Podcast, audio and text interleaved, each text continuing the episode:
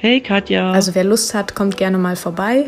ja, liebe Katja, was ist denn eigentlich alles passiert, seitdem wir uns das letzte Mal gehört haben? Ja, wir bekommen ganz tolles Feedback von den teilnehmenden Unternehmen zurück. Weil einfach viel Herzblut dabei ist. Wie man jetzt die Klimatransformation gemeinsam umsetzt. Dass wir einfach wirklich medienkompetentere und gesellschaftspolitisch interessierte Menschen haben. Lieben Dank dir. Ja, wow. Das finde ich auch immer noch schön, dass wir weiter im Kontakt stehen. Ja, vielen Dank, liebe Katja. Ciao, ciao.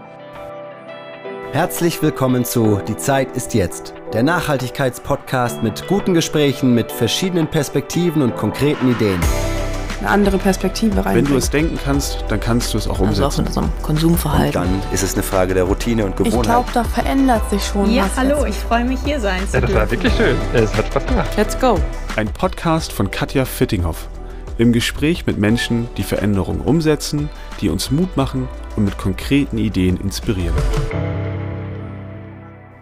Ja, jetzt bin ich bereits seit über einem Jahr dabei, mit engagierten Menschen mich darüber auszutauschen, was sie denn zum Thema Nachhaltigkeit bewegt und mehr noch, was sie in die Welt bringen und für was sie sich einsetzen. Und einigen von denjenigen, mit denen ich gesprochen hatte, habe ich auch angeboten, nach einiger Zeit nochmal zu berichten, sie erzählen zu lassen, wie es ihnen ergangen ist auf ihrer Reise, worin die nächsten Schritte bestehen, damit wir alle ein Stück nachvollziehbar auch mitgenommen werden auf deren Reise und gut nachvollziehen können, was sie denn so Stück für Stück auch erfolgreich sein lässt. Wenn ihr also diese Folge bis zu Ende anhört, dann werdet ihr erfahren, wie es einigen Startups gibt, einigen Communities, die online gut unterwegs sind, auch Projekte sind dabei. Denn ich denke, da kann man dann wirklich Zuversicht schöpfen, auch mitfühlen und sich freuen über die Erfolge gerade der Menschen, die sich für diese nachhaltigen Themen auch einsetzen. Ja, und starten tun wir mit Jamina Zaug, die kennt ihr aus Folge 1. Im Herbst 21 habe ich sie kennengelernt bei einem Unternehmerinnen-Stammtisch. Und da haben wir gesprochen über das, was sie so beruflich macht. Und kurz danach hatten wir alle in unserer Handinnenfläche geröstete Grillen. Und wir redeten darüber, wie es vielleicht in Zukunft ist, statt einer Tüte Chips in Zukunft dann vielleicht getrocknete Grillen als Snack auch zu genießen. Und worin unter anderem auch die Nachhaltigkeitsthemen. Darin liegen, tierische Proteine über Insekten auch zu generieren. Hey Katja, ja, schön, dass ich mich nach einem Jahr auch wieder bei dir melden darf für eine Podcast-Folge. Ich war ja die erste, die mit dir drehen durfte. Das finde ich auch immer noch schön, dass wir weiter im Kontakt stehen. Und wollte nur kurz berichten, was in diesem Jahr seit der letzten Aufnahme passiert ist. Ich würde noch mal kurz zusammenfassen für diejenigen, die das jetzt noch nicht direkt von Anfang an wissen. Ich bin Jamina Zaug, die Gründerin von Backbell. Ja, wir produzieren Hundefutter auf Insektenbasis. Hintergrund ist hier die Nachhaltigkeit. Also Insekten sind weitaus ressourcenschonender zu züchten als herkömmliche Aufzuchtstiere. Aber auch Thema Tiergesundheit. Es ist so, dass fast jeder dritte Hund an Unverträglichkeiten leidet. Oft ist es auch eine Unverträglichkeit gegen Proteinquellen vor den herkömmlichen Aufzuchtstieren, also ich sag mal Rind, Schwein und Huhn. Und da muss Alternative gesucht werden und Insekten gelten hier als hypoallergene Eiweißquelle, also kaum bis nie allergieauslösend. Genau, ja, was ist passiert? Tatsächlich ziemlich viel. Ich habe ja relativ schnell sehen können, dass wir es nicht ohne einen Partner schaffen, uns im Markt zu etablieren bei den zahlreichen Produkten, die existieren und bin deswegen ja relativ schnell auf die Suche ähm, nach einem Investor gegangen. Naja, schnell ist gut. Es hat tatsächlich neun Monate gedauert, aber wir haben dann im Mai 2022 unterschrieben. Ja, und mit dem strategischen Partner, der auch aus der Petfood-Branche kommt, ging es tatsächlich sehr, sehr schnell. Wir haben im Juli schon die Fressnapflistung durchgehabt, ähm, was natürlich enorm ist. Das schafft man als eigenständiges Startup ja sehr, sehr schwer bis nie. Dann folgte auch schon relativ fixen Vorbereitung für die Listung, zu Royal, zu Plus, also alles, was im stationären Online-Fachhandel Rang und Namen hat. Für uns war eine sehr schöne Anerkennung dann im September die Nominierung vom Fressnapf Award der Top 3 Kategorie Nachhaltigkeit. Also wir wurden da unter sehr vielen Nominierten oder ja, Bewerbern ausgewählt, dass wir zu dem Topic Nachhaltigkeit zu dem Top 3 gehören. Das ist natürlich sehr schönes Lob für uns gewesen.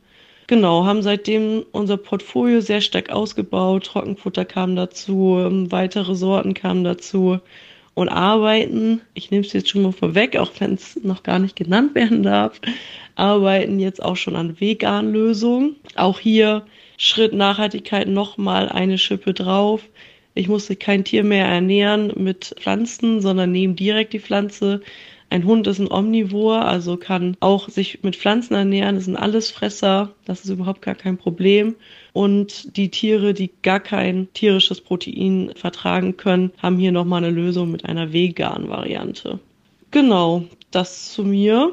Ich biete auch sehr gerne einen Gutscheincode an für die, die es mal testen wollen, sich alternativ zu ernähren oder den Hund alternativ zu ernähren, aber auch für grundsätzlich die, die Probleme haben mit ihrem Hund bei Unverträglichkeiten. Genau. Ansonsten freue ich mich immer wieder von dir zu hören. Das geht mir auch so. Und Jamina war so nett und hat auch einen Gutscheincode erstellt, von dem hat sie ja gerade gesprochen. Wenn ihr also für euren Hund sehr gut verträgliches Futter, was die übrigens auch sehr mögen, wir haben es an unserem eigenen Hund getestet, und äh, Futter mit einem ökologischen guten Fußabdruck ausprobieren wollt, dann könnt ihr das ganz leicht machen. Der Gutscheincode lautet die Zeit frisst grün, alles zusammen und klein geschrieben und beinhaltet einen Rabatt von 15 Prozent und ist gültig bis zum Ende des Jahres 2023. 2020. Sehr schön. Besonders habe ich mich auch darüber gefreut, als Jamina erzählte, dass es zukünftig auch veganes Hundefutter geben wird. Und dieses Futter wird dann auch äh, mit Zusätzen versehen, was zum Beispiel Vitamine, Selen, Aminosäuren anbelangt. Und äh, finde ich eine sehr schöne und sicherlich noch weiter klimaorientierte, nachhaltige Futteralternative für unsere Fellnasen. So, und wenn wir gleich das Update von Sarah Ruhe hören, dann sind wir so beim Thema veganer Ernährung dann weiterhin unterwegs. Jetzt weniger für die Vierbeiner, sondern für uns Zweibeiner. Und dann finde ich, dass auch ihr Beispiel ein ganz tolles ist, nämlich davon, wie eine junge Frau, damals noch Studentin, sich auf den Weg gemacht hat in die Selbstständigkeit, durchaus getragen von ihren Träumen und Vorstellungen. Wir werden gleich hören, was daraus geworden ist. Übrigens hat Sarah auch ihre Masterarbeit über den Vergleich zweier Gerichte geschrieben, einmal eine klassische Variante und eine vegane. Da geht es um ein Spargelgericht und der Unterschied, der gemessen wurde in Bezug auf den CO2-Fußabdruck, der betrug bei der veganen Variante eine Einsparung von 45 Prozent. Das erste Gespräch mit Sarah könnt ihr gerne nachheuern in Folge 3. Da geht sie deutlicher auf diese Themen ein. Ja, unser Gespräch ist jetzt ja schon eine Weile her und ich freue mich, dass ich hier nochmal zu Wort kommen darf und erzählen darf, was in der Zeit so passiert ist. Das ist nämlich tatsächlich eine ganze Menge. In der Podcast-Folge ging es ja um den Zusammenhang von veganer Ernährung oder auch allgemein Ernährung und dem Klima. Und ich steckte da in den Kinderschuhen meiner Masterarbeit, die ich mittlerweile fertigstellen konnte. Ich habe da die Treibhausgasemissionen von einem Spargelgericht als einmal vegane Variante und einmal als Gericht mit tierischen Zutaten verglichen. Und wie das Leben manchmal so spielt, hat sich wirklich fast nahtlos nach der Abgabe der Masterarbeit ergeben, dass ich Räumlichkeiten gefunden habe, um meinen großen Traum zu verwirklichen und ein eigenes Café zu eröffnen. Und jetzt bin ich seit Mitte Oktober in der Bremer Neustadt zu finden mit einem ganz kleinen, gemütlichen, vollständig veganen Café in der Osterstraße gegenüber vom Roten Kreuz Krankenhaus. Und da gibt es Kaffeespezialitäten, frisch gebackenen Kuchen und eben auch immer wöchentlich wechselnd zwei vegane Gerichte zum Mittagessen. Also wer Lust hat, kommt gerne mal vorbei. Und ich weiß, dass wir auch in der letzten Folge über Vorurteile gesprochen haben und über diese Klischees und finde es total spannend, dass tatsächlich auch viele eher ältere Menschen gerne zum Mittagstisch kommen, einige auch schon als Stammkunden regelmäßig. Und ich freue mich immer wirklich, wenn man merkt, okay, Viele realisieren am Anfang gar nicht, dass es ein veganes Café ist und sind vielleicht selber dem eigentlich gar nicht so aufgeschlossen, probieren es dann und sind eben doch begeistert. Und tatsächlich bin ich auch überrascht, wie viele dem eben doch sehr aufgeschlossen sind. Also wenn ich eigentlich schon erwarte, jetzt kommt eine gewisse Skepsis, dann kommen dann doch oft Kommentare wie, ja, Hafermilch, das trinkt irgendwie meine Enkelin auch. Ist ganz lecker, habe ich mal probiert. Und dann bin ich immer wieder überrascht, dass wirklich viele Menschen eben doch aufgeschlossener sind, als man es erwartet. Und das ist natürlich eine sehr freudige Erkenntnis. Ja, das freut mich echt zu hören. Und es freut mich auch, dass Sarah sich ihren Traum hat erfüllen können, was eben einen veganen Mittagstisch anbelangt. Also wenn ihr einmal in Bremen seid, dann besucht gerne ihr Café. Es heißt vielleicht, ja, auch mit dieser Doppeldeutigkeit viel Bindestrich leicht. Und die, äh, es ist sehr zentral gelegen und ich verlinke die Homepage von ihrem Vielleicht Café auch gerne in dieser Folgebeschreibung. So, jetzt schwenken wir mal von der Start-up-Szene hinüber, zwar auch durchaus zu einer Anfangsphase von etwas, allerdings mehr auf Projektebene eines Dienstleistungsangebots und hören Saskia Schmidt vom Projekt Klimawirtschaft. Und was sich in diesem Projekt so getan hat, einem Projekt, in dem sich Unternehmen austauschen und voneinander lernen können und darin unterstützt werden, ja ihre Klimaschutzmaßnahmen voranzubringen. Und im Zuge der Datenerhebung und des Vergleichens konnten schon mal Einsparpotenziale im fünfstelligen Bereich realisiert werden. Und wie das ging, das erklärt uns Saskia so. Ja, vielen Dank, liebe Katja. Wir blicken mit dem Projekt Klimawirtschaft tatsächlich auf ein sehr spannendes und erfolgreiches erstes Jahr zurück. Wir unterstützen mit dem Projekt mittlerweile über 140 Unternehmen aus ganz Deutschland dabei, ihre CO2-Emissionen durch die Umsetzung von individuell geeigneten Klimaschutzmaßnahmen zu reduzieren und haben in acht Regionen mit Unternehmen in Form von Präsenzworkshops zusammengearbeitet und zudem zwei Online-Workshop reingestartet. Und da die Nachfrage weiterhin so groß ist, starten wir auch im Frühjahr wieder mit weiteren Workshops rein, sowohl in Präsenz als auch im Online-Format. Ja, wir bekommen ganz tolles Feedback von den teilnehmenden Unternehmen zurück, die dankbar dafür sind, dass sie die Schritte in Richtung klimafreundliches Wirtschaften mit unserem Projektteam gemeinsam und auch mit den anderen Unternehmen zusammengehen können und diesen nicht alleine beschreiten müssen selbst sich in das Thema Klimaschutz im Unternehmen einzuarbeiten, ist für viele zeitlich und personell nicht stemmbar. Und obwohl viele Unternehmen bereits Einzelmaßnahmen umgesetzt haben, wurde Klimaschutz an sich noch nicht strategisch verankert. Und genau das ist es ja, was in diesem Projekt erzielt werden soll. Und bisher hat sich gezeigt, dass vor allen Dingen das Voneinander-Lernen ganz wichtig ist. Viele Herausforderungen, auf die Unternehmen stoßen, haben auch andere Unternehmen schon gehabt und auf eine gewisse Art und Weise für sich gelöst. Wir merken immer wieder, wie in unseren Workshops oder in unseren Webinaren mit Expertinnen zum, zu spezifischen Themen des Klimaschutzes Unternehmen sich gegenseitig hilfreiche Tipps geben können und sinnvolle Anregungen mitgeben. Und des Weiteren hat sich gezeigt, dass es eine besondere Herausforderung für viele Unternehmen ist, die Mitarbeitenden mitzunehmen, zu motivieren und von den Veränderungen oder auch neuen Prozessen, die eingeführt werden, zu überzeugen. Erfolgreicher Klimaschutz im Unternehmen braucht aber das Engagement der gesamten Belegschaft. Und auch bei diesem Aspekt unterstützen wir Unternehmen bestmöglich und informieren über Handlungsoptionen oder regen den Austausch mit Expertinnen oder auch wieder mit anderen Unternehmen an. Ja, und abschließend kann ich Ihnen noch von einem schönen Beispiel berichten, wie sich Klimaschutz auch auszahlen kann. Wir haben ein Unternehmen dabei, das eine CO2-Bilanz für die letzten drei Jahre erstellt hat und dabei Unstimmigkeiten im Datensatz entdeckt hat.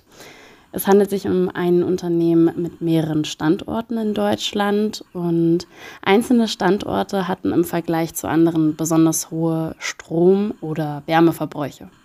Es stellte sich tatsächlich heraus, dass es in einzelnen Standorten ein defektes Tor gab oder eine Nachbarhalle mit beheizt wurde. Und durch die Korrektur dieser Fehler konnten Einsparungen im fünfstelligen Bereich erzielt werden. Ein Interview mit diesem Unternehmen kann man gerne auf unserer Webseite in unserem Blog nachlesen. Vielen Dank. Ja, ein schönes Beispiel auch dafür, wie wertvoll der Erfahrungsaustausch und der Vergleich von Kennzahlen sein kann. Wir bleiben noch beim Thema Vernetzung und Datenerhebung und erinnern uns an Folge 14. Da war ich nämlich mit Lara Obst von The Climate Choice unterwegs, Co-Founderin, und auch sie habe ich danach gefragt, was denn seit unserem Gespräch im Frühjahr 22 ist das gewesen, was sich so alles getan hat. Liebe Lara. Hallo Katja, danke für die Frage. Das Wichtigste für uns ist auf jeden Fall, dass wir die größte Herausforderung von Unternehmen in Sachen Klima überhaupt angehen, und zwar Scope 3. Das sind die Emissionen, die in der Lieferkette entstehen. Und diese machen typischerweise bis zu 90 Prozent und manchmal sogar mehr der gesamten Emissionen eines Unternehmens aus. Um hier eine Lösung für die Dekarbonisierung, also die Senkung dieser Emissionen zu bieten, haben wir unsere Climate Intelligence Plattform im letzten Jahr stark weiterentwickelt, sodass sie inzwischen Unternehmen dabei unterstützt, klimarelevante Entscheidungen entlang der Lieferkette zu treffen und gemeinsam Klimaziele in die Praxis umzusetzen. Wir sind wahnsinnig stolz darauf, dass wir inzwischen mit Unternehmen wie Telefonica Deutschland und der HIP-Gruppe zusammenarbeiten, um mehr Transparenz in ihre Lieferkette zu bringen und ihre Lieferantinnen hinsichtlich ihres Klimamanagements ähm, zu überprüfen. Nun gilt es aber natürlich auch, die Klimaziele in die Praxis umzusetzen und wir freuen uns deswegen wahnsinnig darauf, den vierten Online Climate Transformation Summit am 11. und 12. Mai diesen Jahres 2023 wieder umzusetzen und führende Expertinnen aus Wissenschaft und Praxis einzuladen, um ihre Best Practices mit Interessierten aus Unternehmen zu teilen, wie man jetzt die Klimatransformation gemeinsam umsetzt. Und wir schauen deswegen auf ein sehr starkes Klimajahr und freuen uns auf die Unternehmen, mit denen wir zusammen Klimatransformationen in die Tat umsetzen. Lieben Dank dir. Ja, sehr gerne.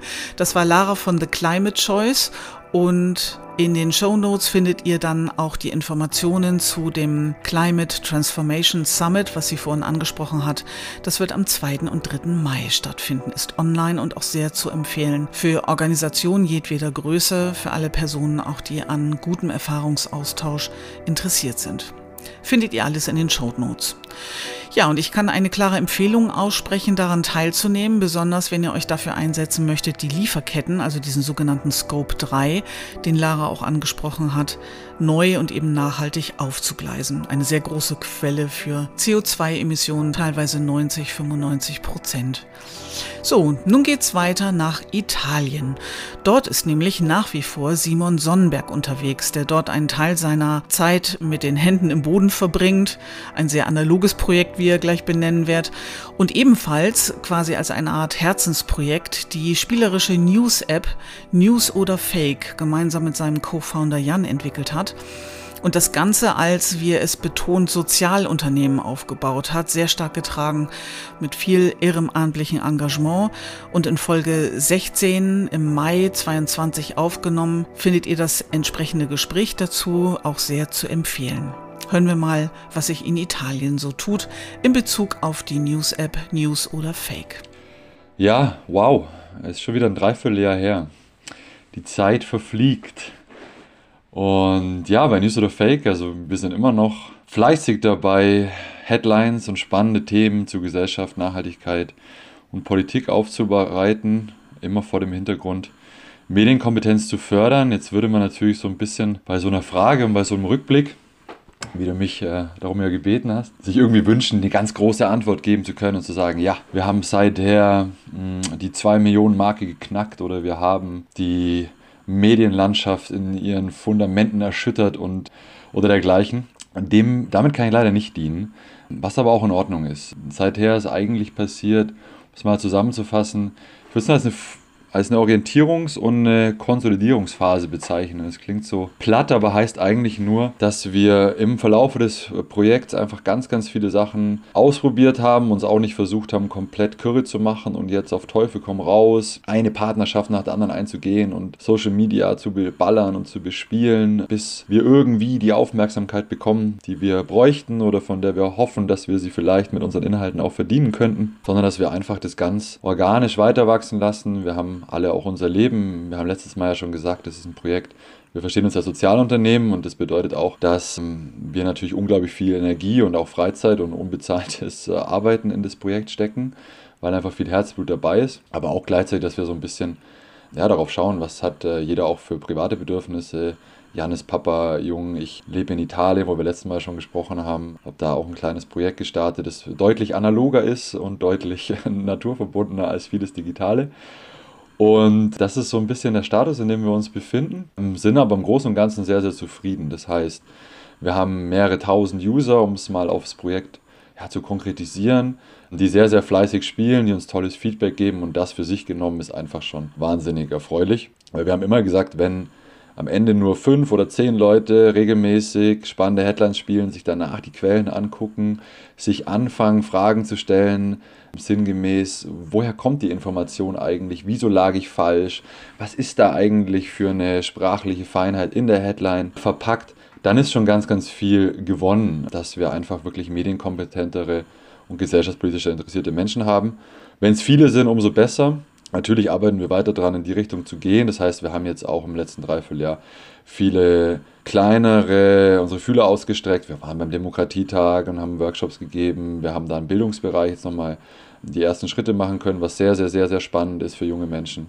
Und gleichzeitig haben wir zum Beispiel mit äh, Reinventing Society, ein tolles Projekt, auch Utopie-Headlines, äh, Utopie-Themen aufbereitet, um auch wirklich viel, viel Positives und Lösungsorientiertes ja, anzubieten und aufzubereiten. Und so geht es seinen Weg. Und witzigerweise ist das Timing jetzt auch ganz, ganz gut, dass du dich meldest. Wir haben nämlich die Tage einen großen Workshop, wo wir auch wirklich das alles nochmal wo wir uns zusammensetzen, dann auch endlich mal physisch. Wir arbeiten ja auch ganz, ganz viel remote, wie das heutzutage üblich ist, aber das ist einfach nicht das Gleiche. Und da freuen wir uns jetzt, dass wir uns zusammensetzen.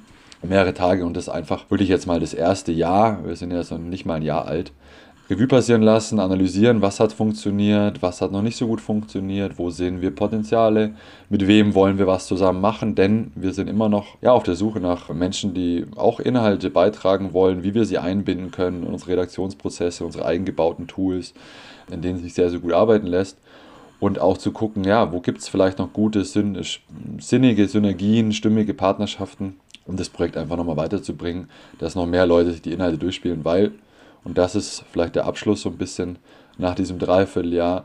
Das qualitative Feedback ist unglaublich gut. Und das ist in der heutigen Zeit ja auch schon viel wert, wenn wir natürlich digital getrieben von Quantität, von Likes, von äh, Retentions, von Downloads die Neigung haben, uns davon abhängig zu machen. Wir versuchen uns nicht nur notgedrungen, sondern auch grundsätzlich uns davon ein bisschen frei zu machen. Schielen aber natürlich schon jetzt für dieses Jahr darauf, dass das passiert. Insofern, wir freuen uns über jeden, der spielt, über jeden, der Kritik mitbringt.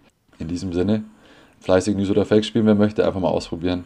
Und äh, vielen Dank für die Frage und die Möglichkeit, einen kleinen Bericht abzugeben. Ciao, ciao. Tja, ciao, lieber Simon. Ja, die Qualität stimmt. Die Verbreitung könnte noch gestärkt werden. Also hier auch eine klare Empfehlung für die App News oder Fake und vielleicht für auch folgende Anwendungsbereiche. Zum Beispiel, wenn ihr euch einfach selber gerne spielerisch informiert haltet, ist das eine wunderbare Möglichkeit, das zu tun. Wenn ihr bei einem Spieleabend seid und zwischendurch mal was Neues ausprobieren möchtet, macht auch Spaß durchaus in einer Gruppe darüber zu diskutieren und sich dann überraschen zu lassen, wie die richtige Antwort ist ist und eben auch nachvollziehen zu können, worin die Antwort besteht. Manchmal gilt es, die Zwischentöne durchaus mitzubekommen und da sind die Informationen, die in Tiefe angeboten werden, dann sehr gut dabei.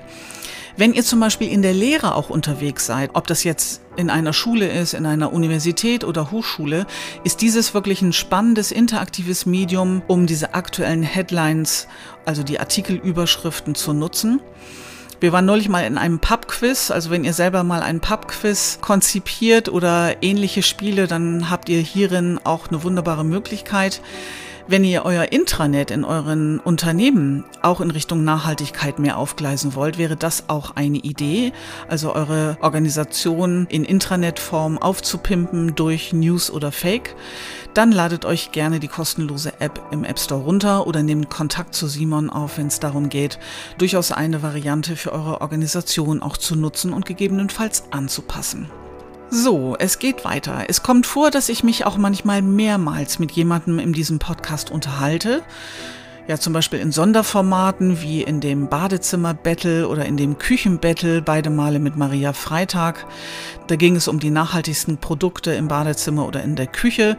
In Folge 39 war das Küchen-Battle zum Beispiel, war ganz lustig, könnt ihr gerne mal nachhören. Und manchmal entwickeln sich auch Startups so rasant, dass es sich einfach anbietet, in relativ kurzer Zeit erneut in den Austausch zu gehen und einfach gut nachvollziehen zu können, was zu einer erfolgreichen Entwicklung beitragen kann, worin die einzelnen Schritte bestehen.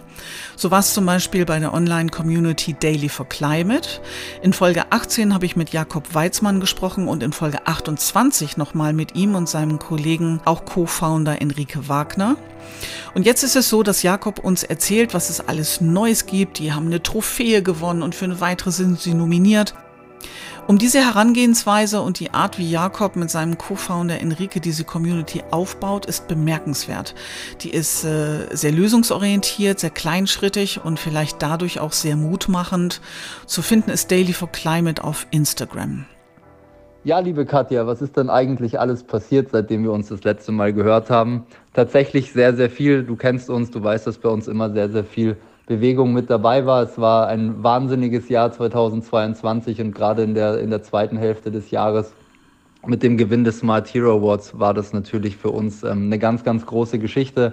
Wir sind sehr, sehr stolz darauf, den Publikums Award hier gewonnen zu haben, weil man so etwas wirklich nur mit einer sehr, sehr starken und auch großen Community schafft. Wir schaffen es, die Menschen einfach im Alltag sehr, sehr gut abzuholen mit unseren Visionen und mit unseren vier Fragen mit dem, was wir halt einfach angehen. Ähm, du bist ja auch schon seit fast Tag eins mit dabei und ich glaube, du weißt äh, sehr, sehr genau, wie sich das Ganze bei uns mitentwickelt hat über die letzten Monate auch. Ähm, ja, was ist noch passiert? Im Oktober hatten wir eines der größten Nachhaltigkeitsevents der Schweiz mit den Alpinisten zusammen organisiert. Wir sind gemeinsam einen Gletscher bestiegen. Es war ein sehr, sehr ja, impressionshaltiges Event mit sehr, sehr vielen tollen Gesprächen, mit sehr, sehr viel Tiefe, mit sehr, sehr viel Antrieb auch für die nächsten anstehenden Sachen. Wir sind für den Deutschen Engagementpreis 2023 nominiert und haben auch für das Jahr 2023 wirklich sehr, sehr große Ziele. Es ist bei uns gerade sehr, sehr viel Bewegung drin. Wir haben ganz, ganz viele neue Partnerschaften schüren können über die letzten Wochen und auch Monate und wir freuen uns einfach wirklich sehr, sehr darauf, auf alles, was kommt, auf jeden Schritt. Das Jahr 2023 war für uns im Team einfach das nachhaltigste Jahr, das wir je gelebt haben, für jeden Einzelnen im Team und auch für unsere Community. Wir haben einfach gemerkt, dass wenn man sich diese Sachen, die Themen der Nachhaltigkeit bewusst macht und einfach Lust darauf hat, auf Veränderung, dann ist einfach alles möglich. Es ist möglich, dass ein Mensch, der jeden Tag mit dem Auto fährt, jeden Tag öffentlich in die Arbeit fährt. Es ist möglich, dass Menschen, die jeden Tag Fleisch gegessen haben, nur noch ein oder zweimal in der Woche Fleisch essen oder vielleicht sogar ganz darauf verzichten. Es ist möglich, dass ein Mensch, der sehr, sehr viel eingekauft hat und es gewohnt war, eigentlich zwei, dreimal im Monat shoppen zu gehen, einfach nur noch zweimal im Jahr shoppen geht, weil die Person merkt, dass es wirklich ausreichend ist. Und das sind die Dinge, die wir im Team und gemeinsam mit unserer Community uns erarbeitet haben. Und je mehr Menschen wir sind, die so leben, umso größer wird der Einfluss. Und genau das ist unsere Herangehensweise. Ja, das war Jakob Weizmann von Daily for Climate eine Online-Community, bei der es Spaß macht, sich einfach auszutauschen und sich gemeinsam an kleinen Umsetzungsschritten auch zu erfreuen und sich daran weiterzuentwickeln. So, vorhin waren wir in Italien, jetzt geht es auf nach Montenegro und wer in Folge 19 dabei war, weiß, dass Martina Naumann dort ist seit einigen Jahren und auch seit einigen Jahren als Bloggerin zum Thema Nachhaltigkeit für Selbstständige unterwegs ist. Und welchen Prozess sie für sich selber durchgegangen ist und inwieweit das einen Einfluss hatte eben auch auf den Divan, das hört ihr jetzt auf nach Montenegro. Nachhaltiges für Selbstständige. Das war ja meine Idee für den Divan-Blog, als ich vor zwei Jahren mit dem Bloggen startete. Doch ganz schnell war mir klar, dass ein nachhaltiger Blog auch selber nachhaltig sein muss. Es reicht nicht nur Tipps zu geben, sondern ich muss es auch selber machen. Dann wird es richtig authentisch und ich kann vorleben, was ein nachhaltiger Blog ist. Deswegen stand das Jahr 2022 auch unter der großen Frage und dem Motto, wie wird eine Online-Website überhaupt äh, nachhaltig und was kann sie zu einem Klimaschutz beitragen? Die Antwort ist natürlich, klar kann sie. Und zwar, das geht über den Strom. Und da sind die Ladezeiten ganz entscheidend dafür.